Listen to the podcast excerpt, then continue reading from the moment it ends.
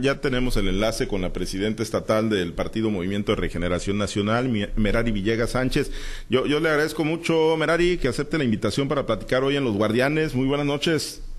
Hola, muy buenas noches. Muchas gracias por el espacio. Muy buenas noches a todos sus radioescuchas. Gracias. Mientras hacíamos el enlace, pues ya, ya teníamos ahí una especie de previo, ¿no? Sobre el trabajo que han estado, pues, realizando, ¿no? Eh, y bueno, hoy, hoy Merari, pues, eh, hablaba sobre la visita que va a tener el presidente Andrés Manuel López Obrador. Bueno, pues, uno, el principal actor político, sin lugar a dudas, de nuestro país. Ha tenido muchas visitas al estado de Sinaloa, Merari. Obviamente la oposición, pues, descalifica la, esas visitas, pero bueno, pues, el le recibe con, con ánimo, ¿no? Siempre un presidente, pues seguramente traerá buenas noticias y, y hoy, pues defendías, ¿no? A capa y espada, por supuesto, la nueva visita que va a hacer el presidente López Obrador el sábado a Sinaloa.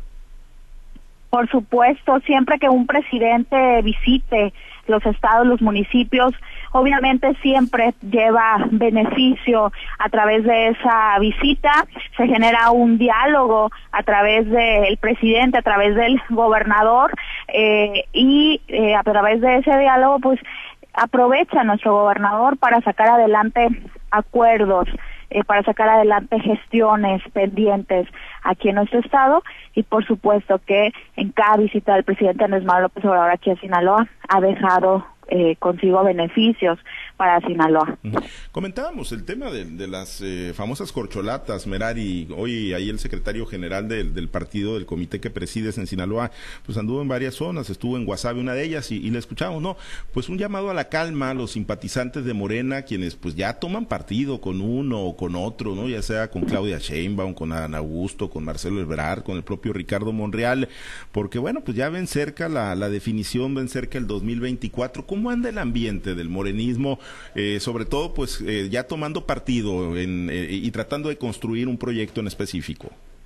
Con toda honestidad te puedo decir que el morenismo, al menos aquí en Sinaloa, tenemos claro que para poder garantizar la continuidad de esto, para poder garantizar el triunfo contundente, no hay como cerrar filas y por supuesto que hay compañeras o compañeros que están simpatizando uh, con, con el proyecto A o con el proyecto B, pero lo más importante es que han estado atendiendo el llamado. Siempre simpatizan eh, con alguien que hay que decirlo, tienen todo el derecho de, de hacerlo, tienen todo el derecho de participar en un proyecto con algún aspirante a la presidencia, pero siempre siendo muy claros y dejando de manifiesto que quien elija al el pueblo de México para ser sucesor del presidente Andrés Manuel López Obrador, vamos a cerrar filas con todo. Y esta dirigencia estatal ha estado trabajando, como lo he dicho anteriormente, para garantizar piso parejo para todos los compañeros aspirantes a la sucesión presidencial. El gobernador Rocha decía, bueno, a su juicio, y es una apreciación obviamente muy particular de él, ¿no? Que, que Adán Augusto López, el secretario de Gobernación, y, Claudia Sheinbaum, la jefa de gobierno de la Ciudad de México, serían en un momento dado quienes eh, mejor continuidad o, o, continuidad de mejor manera le podrían dar al proyecto de transformación del presidente López Obrador, a la 4T Merari. ¿Coincides con el gobernador? Bueno, pues nuestro gobernador pues es eh, militante de este proyecto, él tiene sus lecturas, sus visiones, es un hombre eh, muy estratega, eh, inteligente y ya dio su opinión al respecto del apoyo. Lo que dijo es que eh, simpatizaba más o tenía más acercamiento o más comunicación con la compañera Claudia Sheinbaum y evidentemente por el espacio en el que está con el secretario Adán Augusto que eh, pues es, es su es su trabajo estar en comunicación en contacto con, con los gobernadores. También dijo que eh, había invitado ya a Marcelo Ebrard a Sinaloa. Eh, no se descarta una visita de Marcelo. Y estoy segura que independientemente de que el gobernador eh, haya dicho que tiene más simpatía eh, hacia esos dos compañeros, de igual manera va a estar atendiendo eh, con la misma eh, cortesía que lo caracteriza, con la misma anfitrionía al compañero Marcelo eh, Ebrard. Entonces es lo más importante, no no eh, no me parece eh, que, cambie las condiciones eh, políticas para cualquiera de los aspirantes a la presidencia. También comentó de Ricardo Monreal, que siempre dice que es su amigo, que es cercano a Ricardo Monreal, pero que sabe que eh, es difícil el panorama para él, dado que las encuestas pues no, no lo favorecen. Bien, antes de compartir la charla con mis compañeros en este enlace, Merari, eh, preguntarte cuál es el llamado que se le está haciendo a, la, a quienes son autoridad hoy, quienes son presidentes municipales, alcaldes, alcaldesas, y que para el 2024 van a tener la opción de reelección y que pues ya algunos andan pues más apurados construyendo ese proceso que consolidando los actuales gobiernos que tienen. En Morena hay dos métodos para definir a candidatas y candidatos, que es conocido por todos los morenistas es a través de una encuesta, es decir, se le pregunta a la gente qué opina, si apoyaría a, y por el consenso. O sea, es decir, si no se logra el acuerdo, el consenso entre distintos aspirantes a un mismo cargo, se estaría aplicando la eh, encuesta y se tiene que respetar. Eh, ese más bien sería el llamado a compañeras y compañeros que están en su legítimo derecho de aspirar y de impulsar proyectos eh, personales, pero que hay que trabajar desde ahorita, hay que ser respetuosos eh, de los tiempos también y sobre todo hay que eh, respetar lo que el pueblo manifiesta a través de esas encuestas, hay que priorizar, como dice el presidente, el, el bien mayor y en este caso el bien mayor se llama Morena, se llama Cuarta Transformación. Eh, para Sinaloa. No hay vuelta de hoja, serán, serán por encuesta las definiciones de, de los candidatos que van a presentar para las elecciones locales el año entrante. Sí, esos son los dos métodos de elección y no tengo duda que continuará para el 2024 o es consenso o se aplicará la encuesta. Bien, permíteme compartir la charla con Manuel Hernández, él está en Los Mochis, platicamos con Merari Villegas Sánchez, es la presidenta del Comité Estatal del Partido Movimiento de Regeneración Nacional. Manuel, te escucha nuestra invitada. Gracias, eh, Pablo Merari, ¿cómo está? Buenas noches. Hola, muy buenas noches, Manuel, a sus órdenes. Y soporten, lo dijo usted, ¿verdad? y soporten, le contesté a Sergio Torres y a Roxana que manifestaron ahí eh, su inconformidad por la visita de nuestro presidente. Bueno, pero usted dijo que el presidente, que André Manuel López Obrador es el mejor presidente de la historia. ¿Por qué? ¿Por qué? Porque es un presidente que ha marcado un precedente político enorme, importante, es un presidente que llegó con un movimiento, con un gran movimiento social, que llegó con toda legitimidad y que además eh, ya ahorita que está concluyendo su mandato, sigue manteniendo ese eh, amor del pueblo, ese respaldo del pueblo y no cualquier presidente ha logrado eso. ¿Eso es suficiente? No, obviamente, si me dan el espacio, eh, para mí el tema muy importante que sin duda marcará su gobierno es eh, el establecer con derechos constitucionales, en la Constitución más bien los derechos a pensiones, a becas, el deslinde del poder económico al poder político, eso marcará sin duda y eso mandará a los libros de historia el, el mandato del presidente Andrés Manuel López Obrador, el combate a la corrupción que está rindiendo frutos. México se posicionaba en los eh, en, los países más corruptos a nivel eh, mundial eh, su su convicción su humanismo el, la cercanía al pueblo la humildad que lo caracteriza etcétera. Creo que hay muchos elementos. También sin mencionar obviamente el tema de la economía muchos que decían que nos íbamos a convertir en un Cuba, en un Venezuela, que no se podía eh, aumentar el sueldo, que era imposible eh, aumentar el salario mínimo, ahí está el salario mínimo aumentando año con año, ahí está el peso fortalecido, ahí va la economía para arriba. Entonces, eh, creo que son em, elementos, argumentos que sin duda alguna mandarán a la historia como el mejor presidente de la historia de México, Andrés Manuel López Obrador. ¿Y qué me dices, Merari, de los 140.532 ejecutados en estos cuatro años eh, y fracción eh, Merari que no se ha podido con el tema de la de la inseguridad eh, también. Eh, ¿Qué me dices? Eh, muchas personas pues han, han, dicho que el tema de la de la seguridad ha sido el, el, peor. ¿Qué me dices también de, del sistema de, de salud que, que, ha ocasionado el desabasto de medicamentos, la muerte de, de niños con cáncer? ¿Qué me dices también de la crisis sanitaria durante la pandemia que se llevó a más a más mexicanos, una cifra exacta no se le tiene en Menaria ahorita hasta este momento. eh, les diría que si hacemos un análisis profundo de los últimos sexenios, estuvo el PRI, estuvo el PAN en el gobierno, en cada uno de los temas que me has mencionado, en el tema de seguridad, en el tema de salud, en el tema educativo, en cada uno de los temas han habido avances y han habido logros. Y no es una postura simplemente, hay datos eh, de, de que así lo, lo dejan ver.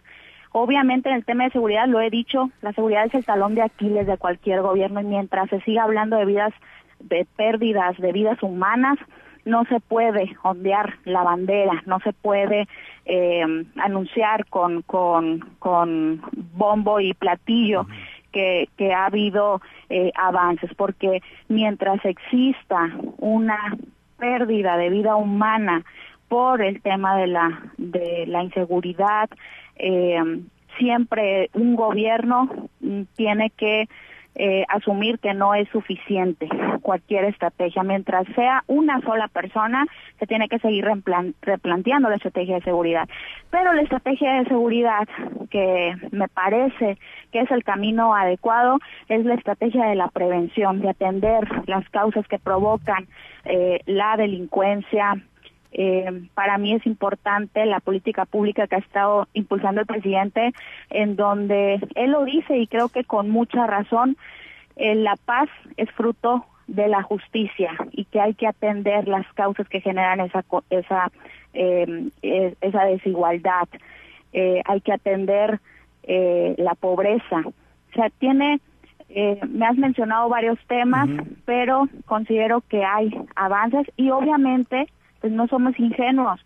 Siempre va a haber personas que traigan otra visión de política, que, que siempre va a haber personas que quieran regresar a lo que el PRI y el PAN hacían. A lo mejor ya hay personas que piensan que es mejor seguir la guerra en contra del narcotráfico, como lo hizo Felipe Calderón. A lo mejor hay personas que opinan que es mejor seguir beneficiando a esas empresas eh, de fármacos que se enriquecieron a toda costa por las eh, enfermedades de los mexicanos durante muchísimos años. A lo mejor hay personas que creen y tienen la visión que es mejor, como decían en el gobierno del PAN, pues que es mejor no regalarle el pescado a las personas, decían, es mejor enseñarles a pescar, pero resulta que los mandaban a pescar sin sin en las peores condiciones, sin sin pangas, sin chinchorros, sin red, sin nada. Entonces, creo que son visiones distintas políticas. Hoy es otra completamente la visión. O a lo mejor, o a lo mejor, Merari, hay personas que esperaban que en cuatro años y medio eh, no hubiera tantos ejecutados, o a lo mejor hay personas que esperaban que no detonara o no les explotara una bomba como la cuestión de los migrantes en Ciudad Juárez, Chihuahua, y lo que ha pasado en el sureste mexicano, Merari, ¿no será por ahí, en vez de pues retornar al pasado? si nos si nos ponemos a analizar como te decía en un momento pues qué me dices de las muertes del gobierno de Felipe Calderón o de las eh, muertes es lo que le digo, o sea, el regresar al, el regresar al pasado ha sido la constante de este gobierno y obviamente ustedes y lo, lo, lo reconozco tienen que validar lo que se dice cada mañana que eh, retornar al pasado, pero ¿por qué no ver de frente y al frente, Merari? No, por supuesto que es, es inevitable. ¿Cuál es nuestro referente? Nuestro referente son los sexenios pasados. No hay otra manera de referenciar las acciones o comparar las acciones que está haciendo este gobierno. Y evidentemente vamos a seguir recordando la pobreza que generaron los gobiernos neoliberales. Vamos a seguir recordando cada vez que se pueda la corrupción en la que dejaron su, sumergido a México. Vamos a seguir recordando las, las vidas por las guerras. Entonces, las muertes, tanto ahorita que estás mencionando el tema de, de las muertes. Entonces, yo creo que tampoco se trata de... Eh, de agarrar posturas extremistas. Estamos reconociendo que falta mucho por hacer y por eso estamos trabajando para consolidar este proyecto llamada Cuarta eh, Transformación. Por eso es importante que la gente entienda que en estos seis años de gobierno de Andrés Manuel López Obrador se están dejando las bases, se están asentando apenas las bases de los cambios profundos por los que tiene que atravesar México. Pero el camino es este, el camino es este. Hay que seguir atendiendo a la gente que más lo necesita. Hay que seguir combatiendo a la corrupción. Hay que seguir separando el poder político del poder eh, económico. Hay que seguir fortaleciendo la democracia. Hay que seguir fortaleciendo el poder popular, una, corrupción, las conciencias, como llamamos, hay que seguir apostando a la revolución de las conciencias. Una corrupción que se le metió por Segalmex a este gobierno, estimada Merari. La corrupción no se acaba. Sería, seríamos, eh, no queremos decir lo que no es.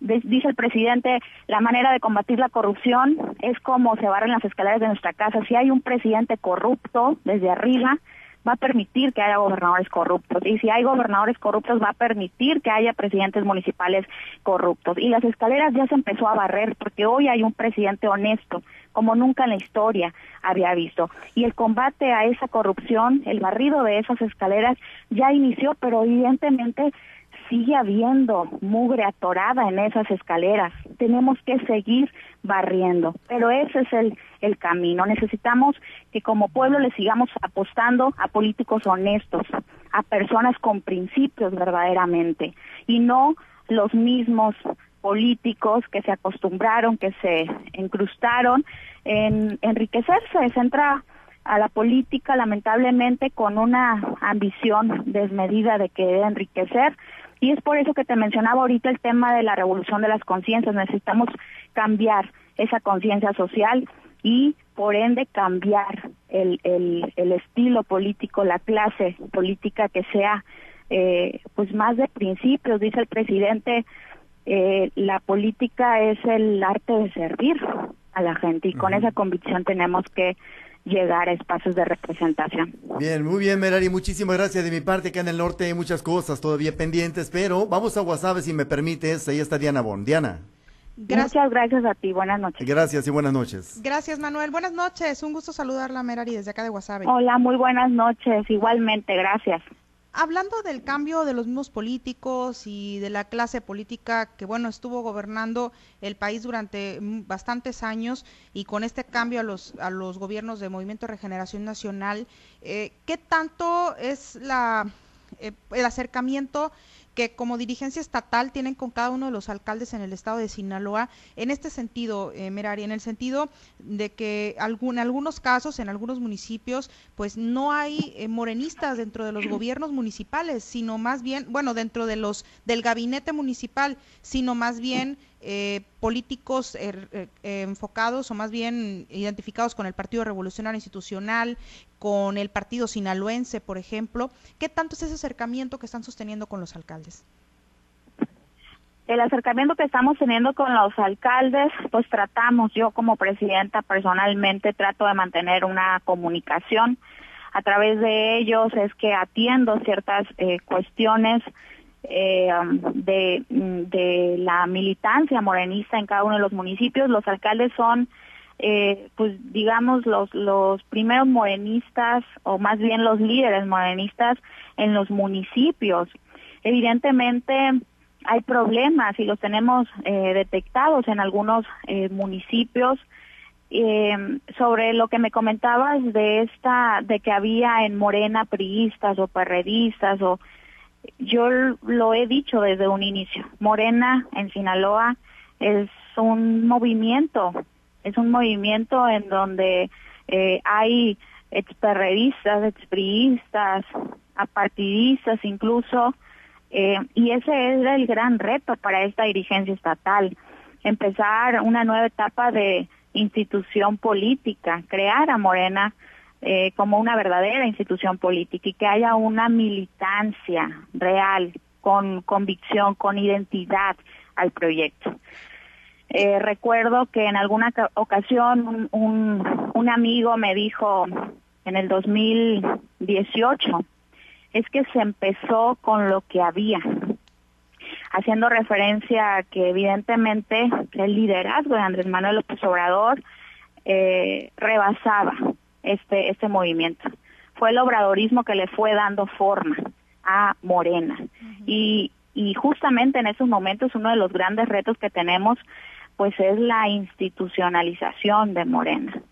Eh, y hay mucho trabajo por hacer, sobre todo en el trabajo de la formación política ideológica de eh, Morena, que a todas y todos les quede claro que hay una plataforma política, un proyecto político, que hay principios que cumplir.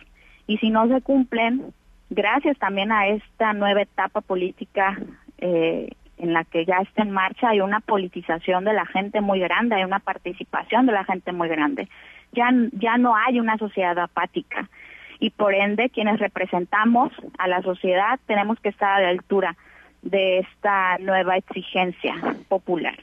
Eh, y, de lo contrario se, se pagarán los costos políticos. ¿Qué municipios son los que tienen identificados precisamente con, con, esta, con esta situación? Pues en Guasave estamos al tanto de problemas entre compañeras, compañeros del propio movimiento, con el alcalde, por ejemplo, eh, y hemos hecho lo propio para atender, le hemos estado apostando pues al diálogo, a los acuerdos, eh, a veces se logra, a veces no se logra, pero yo creo que lo más importante es lo que la gente está percibiendo, lo que el pueblo de WhatsApp está percibiendo. Eh, si le gusta lo que está percibiendo, lo manifestará y lo que no, también lo manifestará. Yo las veces que he estado ahí en Guasave, te puedo decir que el pueblo de Guasave es de verdad que es de, de la militancia más apasionada que tenemos. Y es un pueblo muy obradorista, es un pueblo de izquierda, exigente, muy exigente. Y, hay que estar a la altura de las exigencias eh, del pueblo, hay que eh, cumplir con las expectativas que tiene el pueblo de Guasave hacia quienes tenemos la representación de Morena. Y como Morena sí se sienten identificados con, o más bien sí representados eh, como partido con, por ejemplo, el gobierno de Guasave o gobiernos eh, también de otros municipios. Como Morena, ¿qué, perdón? Que si como Morena también se sienten que sí los representan los alcaldes que están actualmente en el estado de Sinaloa, tanto en Guasave, que es donde ha habido algunas diferencias, como en otros municipios del estado. Sí, pues nuestros alcaldes están en Morena. Llegaron, algunos llegaron por las siglas de Morena, otros eh, incluso recién ingresados a las filas de Morena entraron por las siglas del Partido Sinaloense, bajo las siglas del Partido Sinaloense, y hoy están en Morena. Como presidenta yo respeto a todos, apoyo a todos eh, hasta donde puedo, eh, pero no me meteré yo a juzgar apenas el pueblo en cada uno de sus municipios podría dar una opinión más certera. Lo que yo te puedo decir, lo que he recogido yo, es que hay conflictos políticos entre el morenismo en Guasave, evidentemente entre el alcalde y, el, y la base morenista, pero no me meteré yo a juzgar de lo que opine el pueblo de Guasave, de Guasave si está contento o no con eh, la representación o la gestión que ha ejercido el alcalde ahí. Cada municipio tiene eh, sus particularidades. Yo como presidenta lo que hago es apostarle al diálogo eh, para fortalecer a Morena en cada uno de los municipios. En el caso de ahorita, ahorita que comentaba, ya para finalizar el tema del PAS y de algunos pues que son recién ingresados a Morena que pertenecían al, al, partido sinaloense.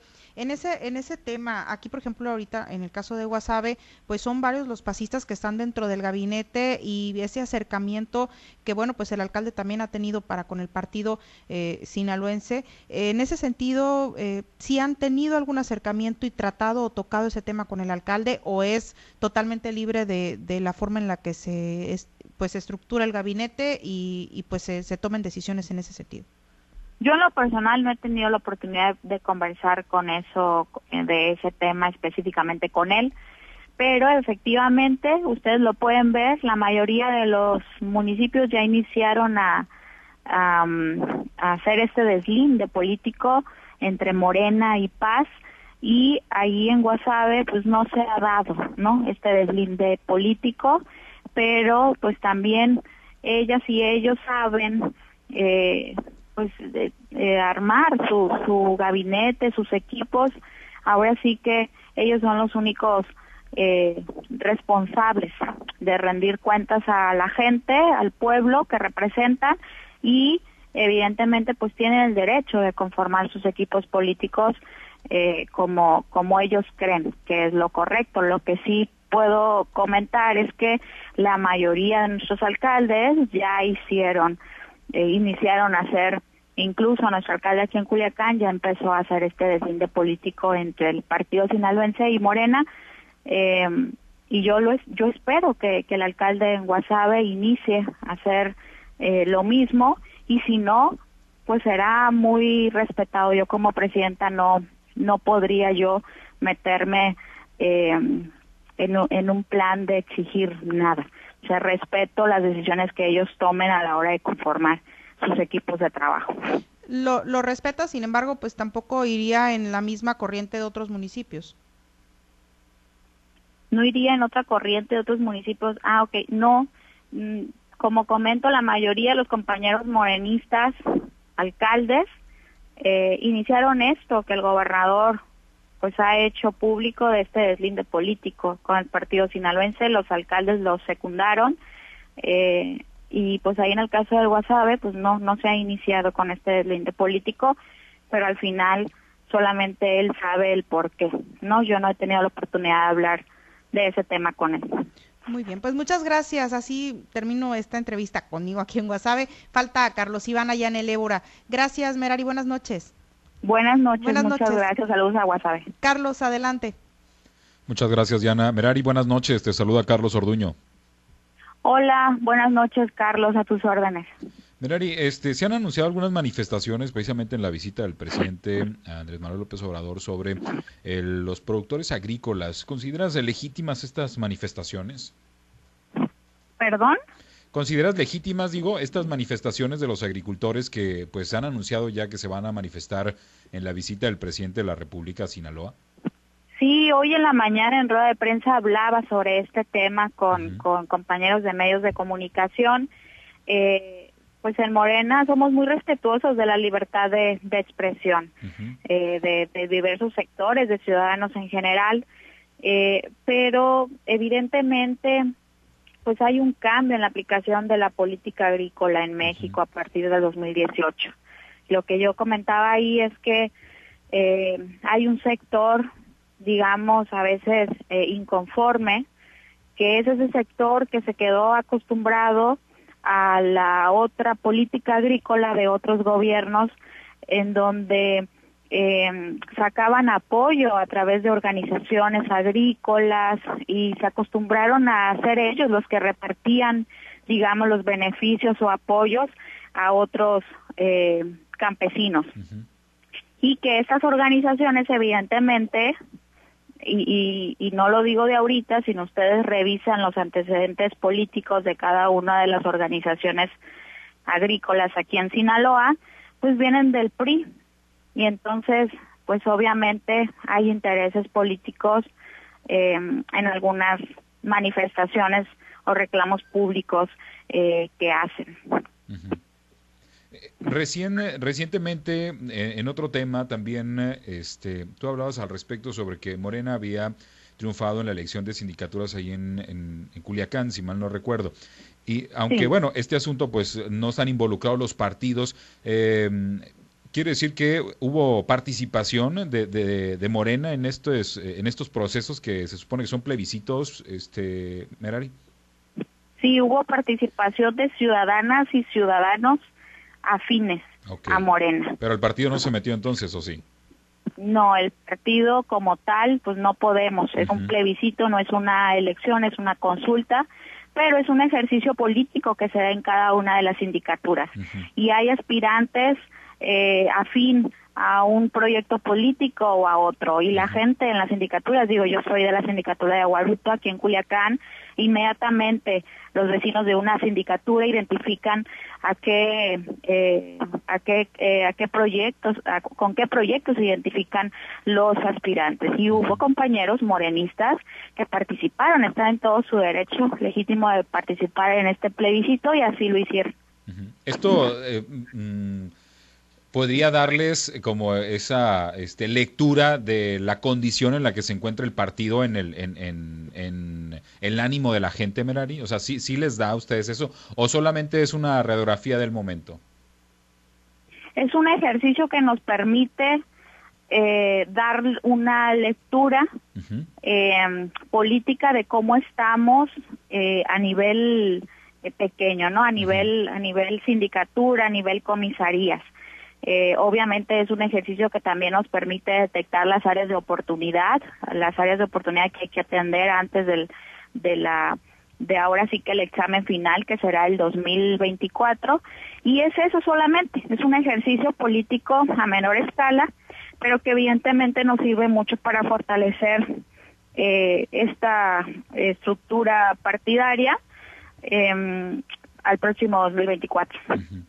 En otro tema, Merari, hoy este, pues no se pusieron de acuerdo los diputados sobre pues cómo elegir a los eh, a los consejeros del INE y bueno, se van a ir a la tómbola y mi pregunta va encaminada si este método este, puede dar la certidumbre de que quien llegue al Instituto Nacional Electoral pues va a ser el trabajo que todos los mexicanos esperamos, o sea, que sea un trabajo imparcial, que sea un, un trabajo apegado a la normatividad. ¿Cómo lo ves tú como dirigente de partido? Para mí lo ideal es que hubiera transitado la reforma constitucional que propuso el presidente Andrés Manuel López Obrador, donde ahí se proponía que sea el pueblo quien elija a las y los consejeros. Eso para mí hubiera sido lo ideal. Lamentablemente la oposición eh, pues se opuso a esto y el proceso de elección, a mí me tocó el pasado proceso de elección de consejeras y consejeros, se hizo todo lo posible por, en aquel momento Mario Delgado era nuestro coordinador, por eh, transparentar, por aperturar, por para que la gente participara y conociera estos eh, aspirantes, incluso eh, hubieron a través de transmisiones en vivo, la gente pudo hacer preguntas directamente a consejeras y consejeros, se aperturó lo más que se pudo, pero el proceso en sí eh, no da mucho para que la gente participe directamente en este proceso. Lo ideal es que hubiera eh, pues avanzado esta reforma constitucional y, y, darle ese poder a la gente de, de elegir a quienes queremos como árbitro electoral. Em, eh, se vuelve en una discusión al ser un proceso que se da en la cuna de representación de los partidos políticos como es la Cámara de Diputados, evidentemente se vuelve un jaloneo político. Y considero que, que, que lo ideal hubiera sido como lo planteaba el presidente Andrés Manuel López Obrador, pero eh, bueno, se está haciendo lo que, puede, que pueden por parte de mis compañeras y compañeros morenistas para ciudadanizar verdaderamente al Instituto Nacional Electoral. Lo que pasó en, el, en la Suprema Corte de Justicia de la Nación, donde un ministro, pues bueno, detuvo este, la aplicación del famoso Plan B, este, ¿cómo, cómo lo ven? Muy lamentable la acción de un solo ministro de la Suprema Corte en donde violando completamente lo que establece el artículo 105 constitucional, da trámite a, la controversia que envía el Instituto Nacional Electoral en materia electoral, se, se, prohíben las controversias en este artículo, en el 105, en las, las controversias en, en materia electoral. Y aún así este ministro, sin por él solo, invalida la norma eh, de, de estas reformas electorales, eh, ni siquiera se espera a que sea la sesión de la Corte para que discutan y voten el proyecto. Él dice eh, que se invalide, se detenga esto y, y, mientras ahí averiguamos. Es decir, eh, no se esperó a que verdaderamente, primero, dio entrada a una controversia en materia electoral que no debió de haberle dado entrada. Eh, segundo, se hubiera necesitado que se elaborara un proyecto que se sometiera a votación a sesión de, de la Suprema Corte. Se necesitaban al menos ocho votos para que esto transitara. Y no fue así, pero como dice el presidente, no todo está perdido, hay un plan C y el pueblo hay que apostarle a ese plan C. Y ese plan C eh, eh, se, se ese plan C considera fortalecer este proyecto para ir sacando a esos sectores conservadores que todavía están ahí atrincherados en el Poder Judicial, como el caso de este ministro Laines, y que están ahí atrincherados en el Instituto Nacional Electoral, por eso están tan desesperados de que nada cambie, de no soltar ahí sus cotos de poder, sus privilegios. Eh, pero hay que seguir trabajando. Por eso aprovecho este espacio para hacer el llamado al morenismo en Sinaloa de que hay que atender con todo esta convocatoria que hace nuestro presidente sobre impulsar este plan C. Si ya estábamos trabajando, hay que redoblar esfuerzos para ganar los espacios, para ganar las curules en la Cámara de Diputados, que es ahí donde nos están atorando muchas iniciativas necesarias para los cambios que necesita México. Muy bien, pues muchas gracias Merari, te agradezco la oportunidad de platicar. Vamos a regresar con Pablo César Espinosa. Buenas noches. Buenas noches, muchas gracias a ti. Bien, eh, gracias, muchas gracias Carlos y a los compañeros. Merari, pues antes de concluir, yo, yo nada más preguntarte si, si te has visualizado en el 2024 en un escenario donde tengas que andar de nueva cuenta o el morenismo tenga que andar de nueva cuenta con el partido sinaloense, haciendo, haciendo campaña juntos como ocurrió en el 2021. Tú fuiste de las que tuvo posturas críticas, ¿no? Y que no estabas de acuerdo en que se armara ese bloque político, sin embargo se hizo y ahora, bueno, con la confrontación que hay, pues el PAS sigue, sigue impulsando a una de las corcholatas, que es Adán Augusto, en el escenario que pudiera salir candidato a la presidencia de la República, ¿no los va a colocar el destino político haciendo campaña juntos? Yo esperaría que no, Pablo César. Yo esperaría que no. Eh, digo, creo que la dirigencia nacional tiene que estar con las antenas bien puestas para ver que no hay aquí condiciones para eh, promover una alianza política para el próximo proceso electoral con el partido eh, sinaloense. Obviamente este líder del, del PAS eh, pues le apuesta a eso, a que sea Dan Augusto el próximo eh, el próximo candidato a la presidencia de la República, que, que no está de más decirlo que obviamente vamos a estar apoyándolo con, con todo, eh, pero de esa manera él mantenerse en, en, en la alianza no eh, política. Hoy, a diferencia del 2018, eh, el morenismo ha cerrado filas en, para manifestarse en contra de cualquier alianza política con el partido sinaloense. Yo por eso me atrevo a decirte que yo no veo un, una reconciliación ahí, yo no veo un retorno a lo que ya se eh, inició. Digo, en política eh, nada está dicho, dicen por ahí, pueden cambiar las condiciones de la noche a la mañana, pero por como yo veo las condiciones ahorita, yo te podría decir que sería casi imposible volver a promover una alianza política con el partido sinaloense. Bueno, pues estará, será muy interesante ver hacia dónde avanza este pues conflicto político, ¿no? Que se tiene aquí en Sinaloa, obviamente, entre los dos partidos y en lo nacional que, que se construye o que no se construye. Merari, por lo pronto agradecerte mucho que hayas aceptado la invitación para platicar con nosotros aquí en Los Guardianes de la Noche. Muchísimas gracias a ti, muchas gracias como siempre y un placer conversar con cada uno de ustedes. Muchas gracias, Merari, presidenta del Comité Estatal del Partido Movimiento de Regeneración Nacional Morena.